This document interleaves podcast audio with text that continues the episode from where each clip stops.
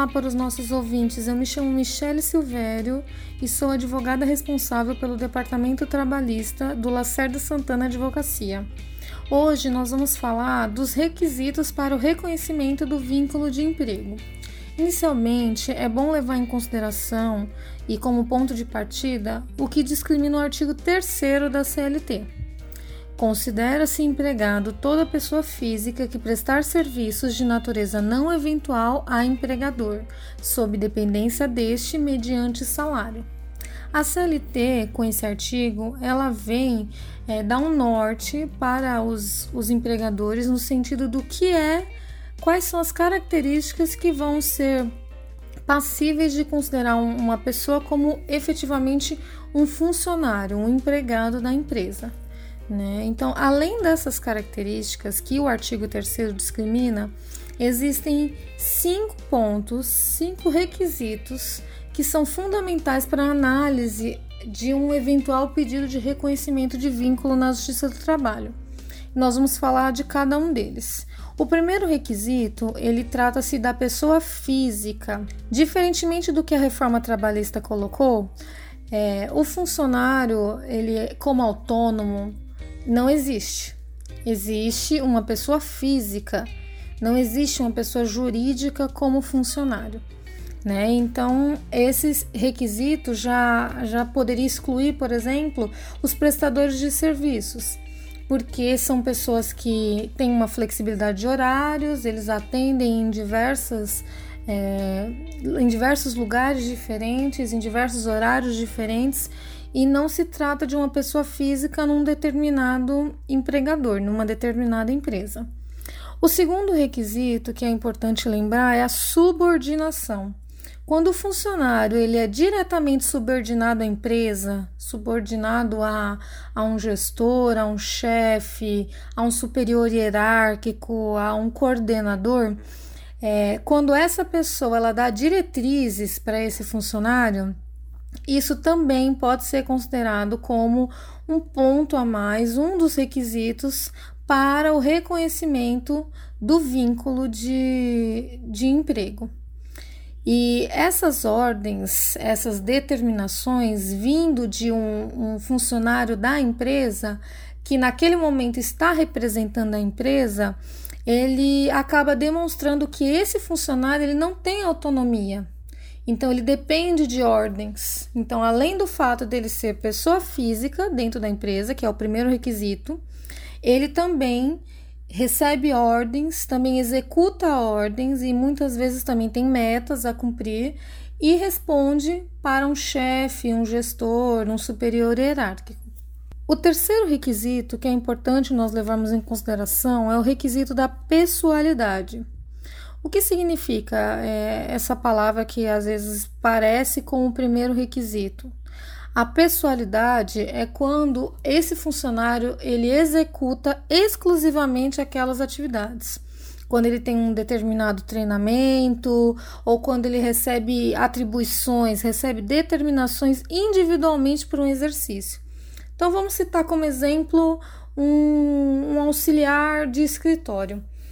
Quando ele é designado para essa função, ele vai receber as atividades que ele tem que desempenhar, ele vai receber quais são as atribuições individuais que ele deve fazer e ele vai saber quais são as atividades diárias.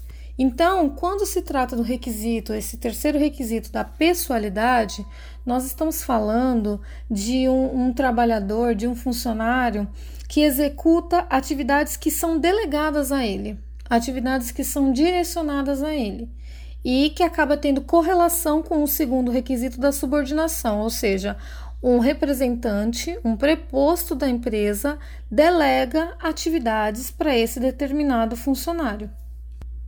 Falando agora do quarto requisito, é, trata-se da habitualidade.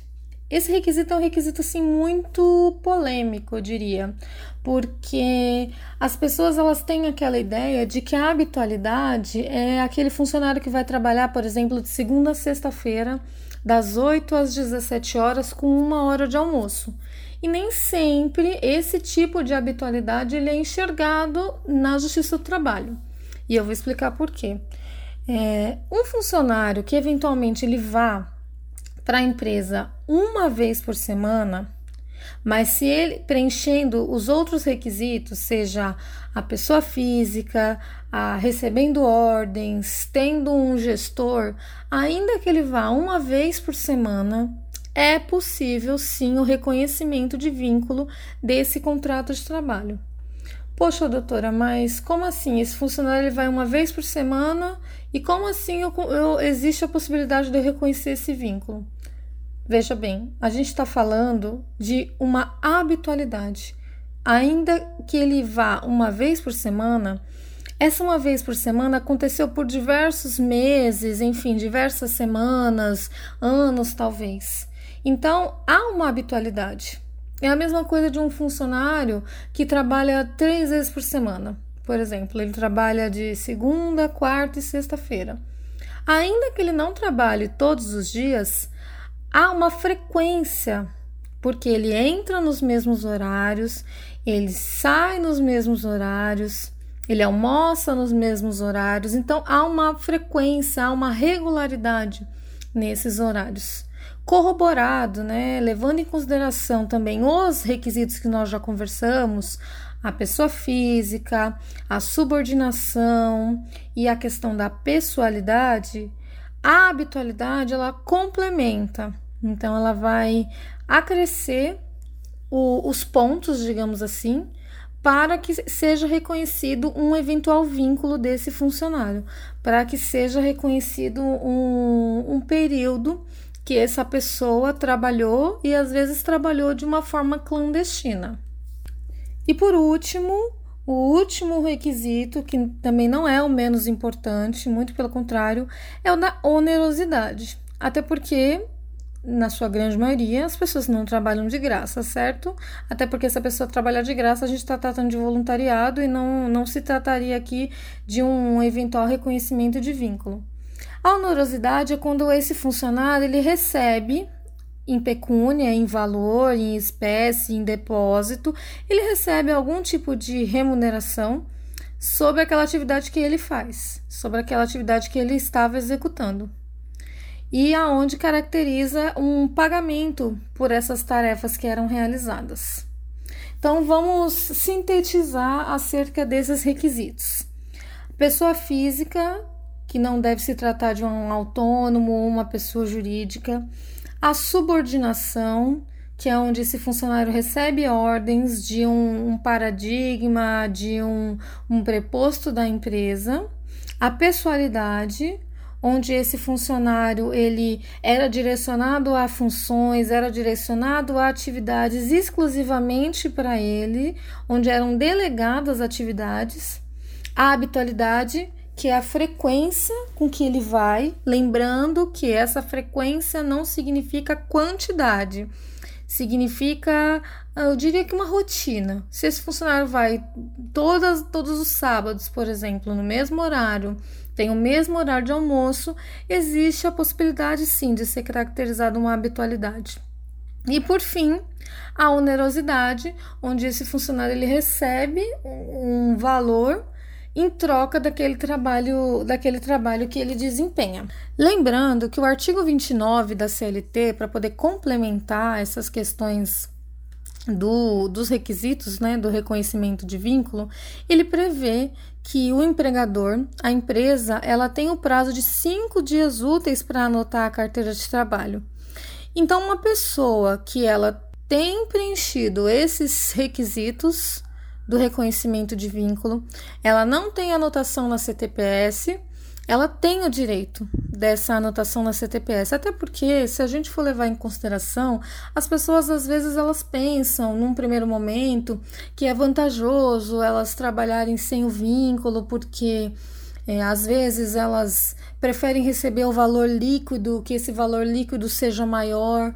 Só que é importante levar em consideração e conscientizar a população, inclusive até aqui mesmo nesse, nessa nossa conversa, nesse nosso bate-papo, que uma pessoa sem o reconhecimento de vínculo, ela também está descoberta de qualquer tipo de benefício previdenciário. Então, se, se, essa pessoa eventualmente ela sofre um acidente, ela não tem como requerer um auxílio doença comum.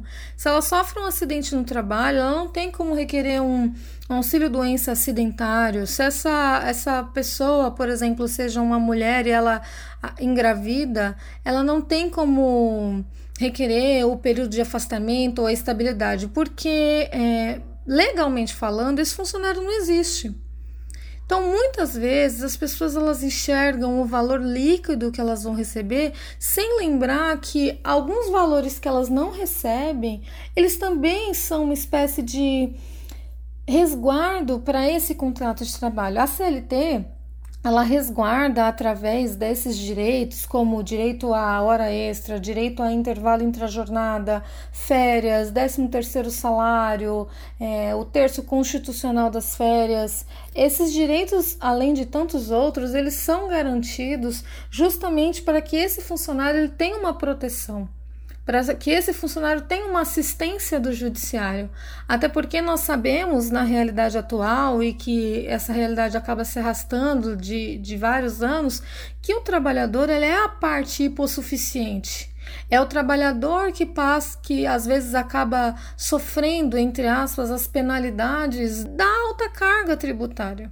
Então, assim, é importante ressaltar que o contrato de trabalho ele deve ser anotado na CTPS, ele deve ter os recolhimentos previdenciários, ele deve ter é, o recolhimento do FGTS, até para que esse funcionário ele tenha uma eventual assistência no caso de um, de um infortúnio, no caso de, de um imprevisto que eventualmente possa acontecer. E para que ele também possa ter tranquilidade, porque ele recolhendo para o regime geral da Previdência Social, ele também está pensando na aposentadoria dele, seja a, a aposentadoria, enfim, seja qual for a aposentadoria. Então é isso. É, eu acho importante essas ponderações, ressalto a importância do, do registro, ressalto a importância desse reconhecimento de vínculo e a conscientização das pessoas de que um, um contrato assinado, um contrato com registro na CTPS, ele serve não apenas para a questão salarial, para a questão de experiência, mas também para salvaguardar esse funcionário de quaisquer questões previdenciárias que possam vir a acontecer. Então é isso, agradeço a atenção, espero que tenha elucidado quaisquer dúvidas e nós estamos à disposição. Até mais!